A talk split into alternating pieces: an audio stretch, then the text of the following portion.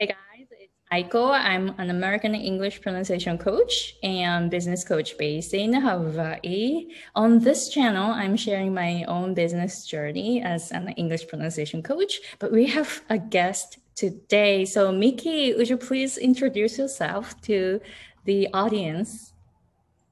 Hello, my name is Miki Sturgis. I am a women's empowerment coach, abuse recovery coach, and a master certified neuro coach. I help women let go of past hurts and overcome long-standing insecurities and get back their lost confidence and power so that they can have a life with empowerment and feel capable and worthy to step into their greatness, God-given greatness and create the life they love. That's what I do. Yeah, this is powerful. Very, very like I feel I feel your power. So, yeah, wow. Okay, so first question that I have is when did you start your own business and why? Okay, so you know, I, long story short, actually, I started my business, Airco business, as a network marketer.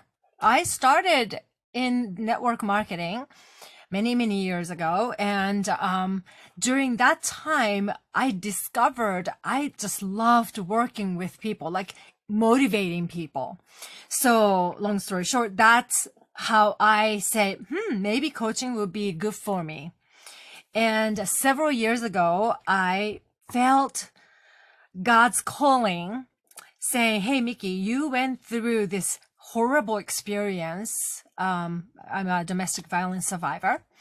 And, you know, it's time for you to share your story. It's time for you to start helping other women like you. And I was in the beginning, I was like, no, I'm not qualified. No, it's not, you know, I'm not good enough. I, you know, all these excuses. And God is so gracious and he kept talking to me. And, um, I think it was back in 2019. Uh, God showed up in such a huge way. And then I got into um, certification program it's master, uh, master certifi- certification program for neurocoaching and i thought oh this would be good because you can change from subconscious uh, mind it just go you know change has to be lasting change, right? Not just the surface. And I love mindset work. So I love personal development. I used to listen to Tony Robbins and, you know, all this uh, Brian Tracy and, and Jim Rohn. And I just love them. So I thought my mindset is good, but no, because my sen- senzai ishiki, my uh, subconscious mind wasn't changed. So that's how I um, decided I'm just going to go ahead and learn, and which I learned. And once I got certified, I just start get, got started. So it's been only uh 2020. I started uh, summer of 2020. And I, at the same time, I got certified to lead abuse recovery ministry program. So I'm doing both at the same time. So, um, abuse recovery ministry, I don't coach, but I do lead the program. And um, if there are any women who want to like take their healing process to a next level, that's what I co who I coach. Yeah. Wow, that, that's really amazing. And then also, at what point did you start telling yourself that you are good enough? Like you, you said like oh i'm not good enough and then you waited right? And then uh, so like and then you you were saying that uh, you know you kept hearing your calling but then at what point did you feel that you are good in like actually good enough to start? Oh my goodness.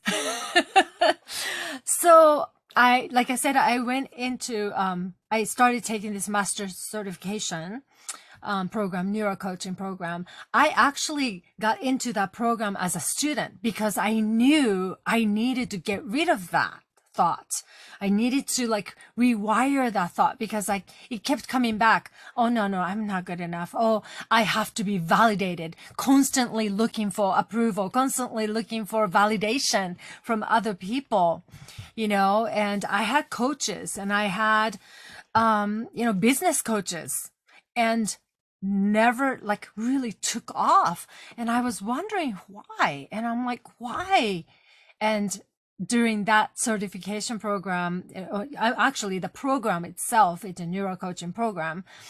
And that's when I did my work, hard work, lots of tears. I was like, oh my goodness, no wonder I had all this, you know, ceiling. Basically, I was putting a ceiling. I was always in my way. My business coach did tell me, but I didn't know what it meant. He's, you know, they always said, well, I have a couple of um, coaches before I met um, neuro coach, but they said, Miki, get out of your own way. Get out, get out of your own way. And I said, I know, I know, but actually I didn't know what it meant. Get out of your own way hmm, what does that mean? You know what I mean? That is because I'm the one who's stopping. I'm the one who's saying, oh, no, no, no, no, Miki, you're not good enough. Oh, no, no, no, no, no, you can't do this. You know, who you think you are. All these little things are, I am the one who's stopping myself. And that's what they meant. But, you know, that's what they were saying. It's a get out of your own way. Like, okay, I thought I knew, but I didn't really know. So yeah, it was 2019. It was a, that year was like a learning year. I was like, whoa, I have to get back to basics, just learn about myself, learn about why I'm not going forward. I'm just, I felt stuck and I would always self sabotage. And that was a big one. Wow. It's just like, I, I know a lot of people go through that, like the feeling of not good enough. Mm-hmm. And they never put themselves out there right so i went through that and you know i didn't get any clients and i didn't make any money for a while until i actually pass past that point of oh i don't have to be good enough i just need to start right so that was a um, great uh, mindset for me and yeah it's like this is something everyone it seems like everyone goes yeah. through right Everybody, yeah. yeah you know my wow. coach one of my coaches told me um, Miki can you if you're sixth grade can you teach second grader how to read? I said, yeah, sure, I can. Well, you're like that. I'm like, oh, yeah, I cannot teach anything to Tony Robbins because he's up there, right? But he has a coach himself. So, you know, so I just have to coach that who I need, I, uh, who need me you know, I'm the sixth grader and I have to look for second graders. You know, and then I was looking up too much and I was co- constantly comparing, right? It's like, oh no, she's, oh, oh, she's right there. Oh my gosh, I, I can never be, you know? And that's what I was doing. I was always looking up, always looking up. And, you know, in a, in a way, that's a good quality, right? Kojo It's, it's, you want to constantly improve improve yourself. But if you keep looking up all the time you can never get there. I totally yeah. yeah i totally agree. And wow it's just you know thank you thank you for sharing your story. It's like really you know what you're doing is very vulnerable. Um so now that you started your own business and this is this is your third year in your business uh, right no second second year. second okay so uh, what was one thing that you wish you knew when you just started out oh my goodness i have to tell you what the network marketing i thought i thought I was fine. My mindset is great. That's what I was telling myself because I used to be in a corporate world and I used to do, I used to be a recruiter. And so that recruiting is a lot of them are sales and, you know, sales marketing. I've done it in a corporate world. So I was like, okay, I'm good. I can do this. You know, it's like, but as I went through it, I realized, especially when I went through a master neurocoaching, I realized mindset is the key. I wish I knew that first. Uh, you know, I thought it was, I was fine. And all those things that I thought I had came tumbling down because I was, I didn't know because in a corporate world and your own business is totally different. So you, you might have done something in the corporate world. Like, you know, I, I've done sales. I've done marketing. I've done hiring. I've done firing, all these things I, I thought I knew. It's like out the door. and wow. yeah i just i needed to be good with myself you know what i mean? I like we, we we've talked about this eh, uh, mindset. It's so important. I just felt like when it comes down all the way down to it i just knew i just i i wasn't believing in myself I didn't think I, I was capable. I didn't think I was good enough. I wasn't, I kept saying, I'm not qualified. I'm not qualified. Therefore, let's go get certification. I have like a couple of certifications, you know, master neuro coach and I got the Christian, uh, coaching Chris certification and, you know, and uh, it's good to keep learning. And I, I don't, you know, discount that, but if anybody is trying to get their business going, just do it. You're good enough, right? And keep working on your mindset. I think so important. And, you know, mindset is so like everybody talks about it. And there are lots of quotes and, you know, all these things, right? Going and you see that, but it's do you really work on that? Do you really know? You know what I mean? And I wasn't. And I see this, let's say I see a quote on the social media. And, oh yeah, that's so good. Oh, that is, yeah, I need to know that. And the next day I forgot. Right?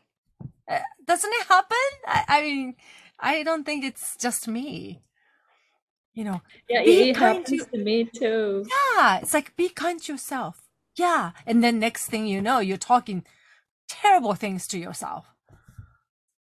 Yeah. Yeah, that's a uh, oh wow. Yeah, that's a, a really g- great mindset to have, definitely, because you you know you are your own boss. This is your own company, and you are working with yourself, right? so it's like it, this is like something you need to have. Mm-hmm. Um, so be- before you realize that or you realize that now but before that like uh, how uh, how was it like when you just started? Like i was scattered. I yeah. was totally scattered. I was like you know because because there's no foundation right? The foundation is a mindset right? And so if something kira kira, you know, the like sparkly things have, oh, maybe that will make me money. Oh yeah, that, she says that, that works. Oh, she made money really easily on that one. Let's go over there. Oh, let's go over there. So I suffered. Uh, I'm being very honest. I suffered a terrible shiny object because of that. It's like, oh, I start making money a little bit. Oh, but that sounds good. I can do that. Let's just do that. And, you know, here and there. And all of a sudden you are overwhelmed because I was doing all kinds of things, you know? I totally hear you. Now, yeah, I, I, I did that before too because, oh, this person is doing this. All right, I'm gonna do it too, right? Yeah. Kind of like that without yeah. knowing what I like to do. And for example, I really don't like um using social media. Mm-hmm. so I don't really want to check you know social media like instagram or twitter right. or you know like or facebook i don't check at I don't check them out at all right now, and the, that gives me peace of mind. Yeah. But before, I thought I had to spend a lot of time on social media, so it's mm-hmm. like it was like that. So I totally feel you. I can totally relate to your story. So now that so, so you said that you were scattered before. So are you are you more focused now? Yes, I'm more focused, and even even now, I still have to say no. I have to check in. Like I is this aligned with me? Um, you know, I, lost a lot of money just doubling into different things. And um, so I I'm like I have to check in. I say, you know, especially now I'm a Christian, so I do check in with God. I say, God, is this what you want me to do? And he always brings me back to okay, focus on helping women who need you. And so if it doesn't align with that, I just, you know, even if it looks shiny, I was like, ooh, that sounds fun, but no, thank you. You know, I have to say no, thank you. And, um, yeah, it, that's like the hard thing for me because I like, you know, doing things but I really do have to focus on that. Yeah. And you know, when I, when you started teaching English, I was like, oh, Aiko-san is doing so well with that. Maybe I should start teaching English, you know? And I was like, no, no, no, no. Mm. I was like, stop, stop. I had to stop myself because, you know, I, I was told, I was asked several from several people, Hey, I want you to, you know, teach me English. And because of because I've been here a long time and I did teach, you know, English for little kids, you know, and I love that. And I start teaching Japanese to um, kids here. But I just had to like say, no, that's not my calling. I, I have to stick with my calling. Yeah, that's really good that you're always making sure that you're aligned with yourself. So Wow, yeah, that's that's something we kind of tend to forget to do. So it's uh, really good information that you shared. Um, so how is your business now? Like I know you have a program, right? Mm-hmm. And how did you develop that? And how you know your your website looks amazing, and you oh, already oh, you. have a program. And then how how did you develop those? Okay, so you know, once again, I um I had the idea. I just wanted to help women to really have lasting change, transformation within, right? And also, like I said, I'm a Christian. I wanted to combine the my faith. I didn't. I have no intention of hiding uh, my faith. So I wanted to make sure that people knew. I don't, you know, I don't limit my audience to be just God loving people. If I don't care if you are not Christian, but still want to take my program, I welcome. No problem. But I, you know, I incorporate some of the like Bible verses and God's teaching so that, you know, I just wanted them to know it up front, you know, so I do that. And when I came up with the program, I, once again, I was doubting myself and I said, God, you know, you need to tell me what to call it first of all and you know just show me what you want me to do. And i was taking a shower one day. Um shower tend to bring out some ideas right? And um when i was taking shower i heard grace. And i was like yeah i have to give myself grace. And i heard voice again. It's like no no no. Grace. And it came with the acronym and so G is this and R is this. And I'm like, okay, that's it. So I, I, once I came up with the acronym, acronym is my pillar basically. G is grace and gratitude. R is reprogramming process. A is affirmation and affirm what you do. And C is create the life you love. And embark. E is embark the, the, to the journey, right? And um, so that's the pillar. And once you have a pillar, you can start developing what to what goes in there. So yeah, so that that's how I did it, and I was just so thankful that God gave me that.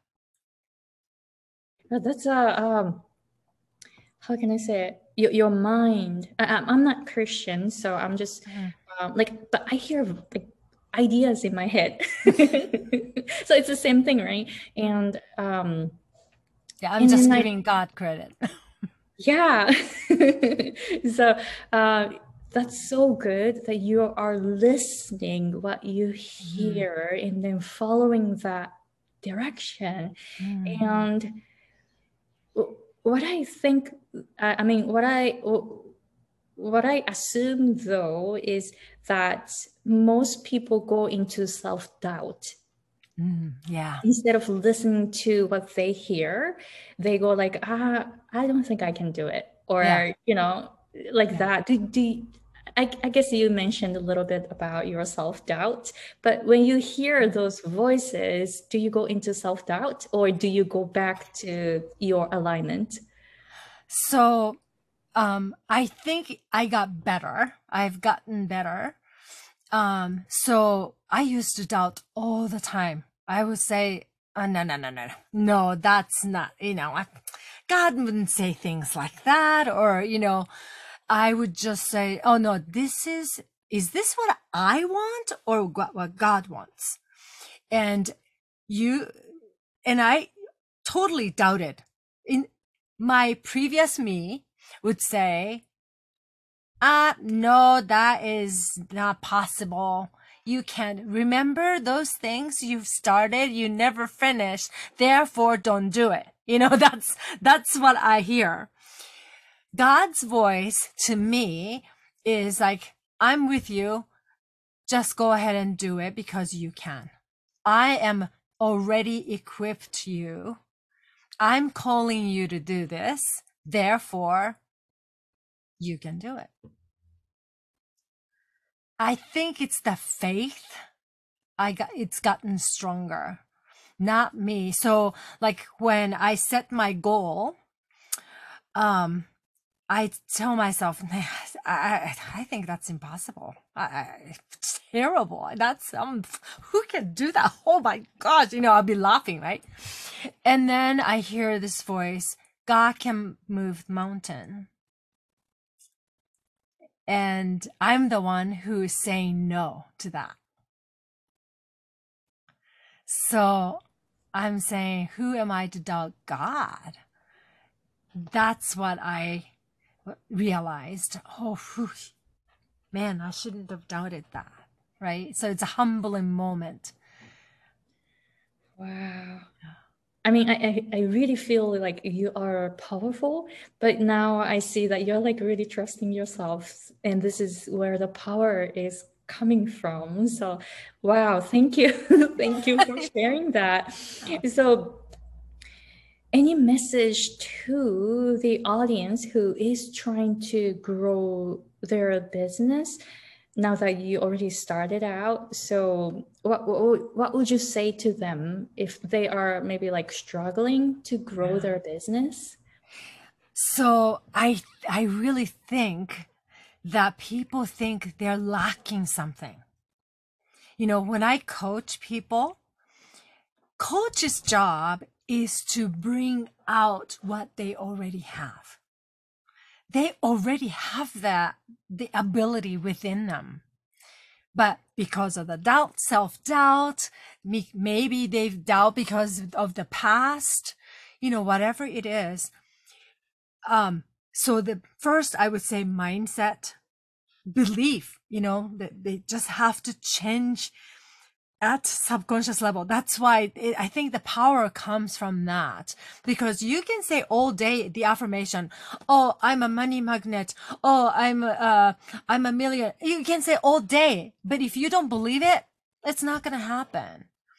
You know, but if you really are committed to, you know, to do whatever you want to do, right? To create the love you love. And you you keep pointing out the alignment it's so important. I oh, believe me, I've wasted a bunch of money. I, you know, I try to do different things and oh yeah, some, if somebody says this makes money, okay, I'll try that. You know, the only thing I didn't try, no matter what people said, was Bitcoin. or crypto. I just didn't, I just didn't feel good. So I didn't do it and I sort of kicked myself, but it's okay because I didn't want to. But other than that, I've tried LuLaRoe and all kinds of stuff, but it wasn't aligned with really who I was.